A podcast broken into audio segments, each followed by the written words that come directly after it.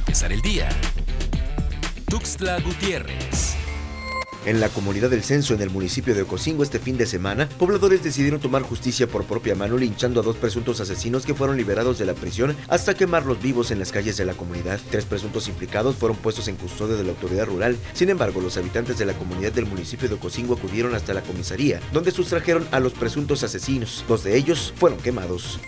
El secretario general de gobierno de Chiapas, Ismael Brito Mazariegos, renunció al cargo presuntamente para buscar una candidatura a una diputación en las elecciones intermedias de junio próximo. En su lugar fue designada Cecilia Flores Pérez, quien fugía como titular del Consejo Estatal para la Cultura y las Artes de Chiapas, informaron fuentes oficiales luego de que el pasado viernes las autoridades estatales dispersaran manifestaciones de normalistas en la plaza central de la capital chiapaneca. Los estudiantes realizaron diversas movilizaciones este fin de semana, desde actos vandálicos en las oficinas de la Subsecretaría de Educación Federalizada hasta marchas para exigir un acto de la violencia y la represión, así como un mitin en Palacio de Gobierno.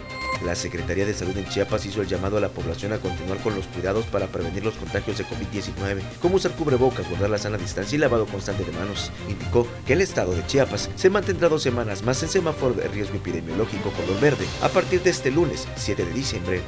En las últimas horas se confirmaron 11 casos positivos de COVID-19, lo que significa que en la segunda semana en semáforo verde la entidad registró 63 contagios. Esto es un promedio de 9 casos por día. Los nuevos casos se presentaron en los siguientes municipios: Tuxtla Gutiérrez con 6, Palenque 3 y Comitán y Villaflores, un caso cada uno. Para empezar el día, Tuxtla Gutiérrez.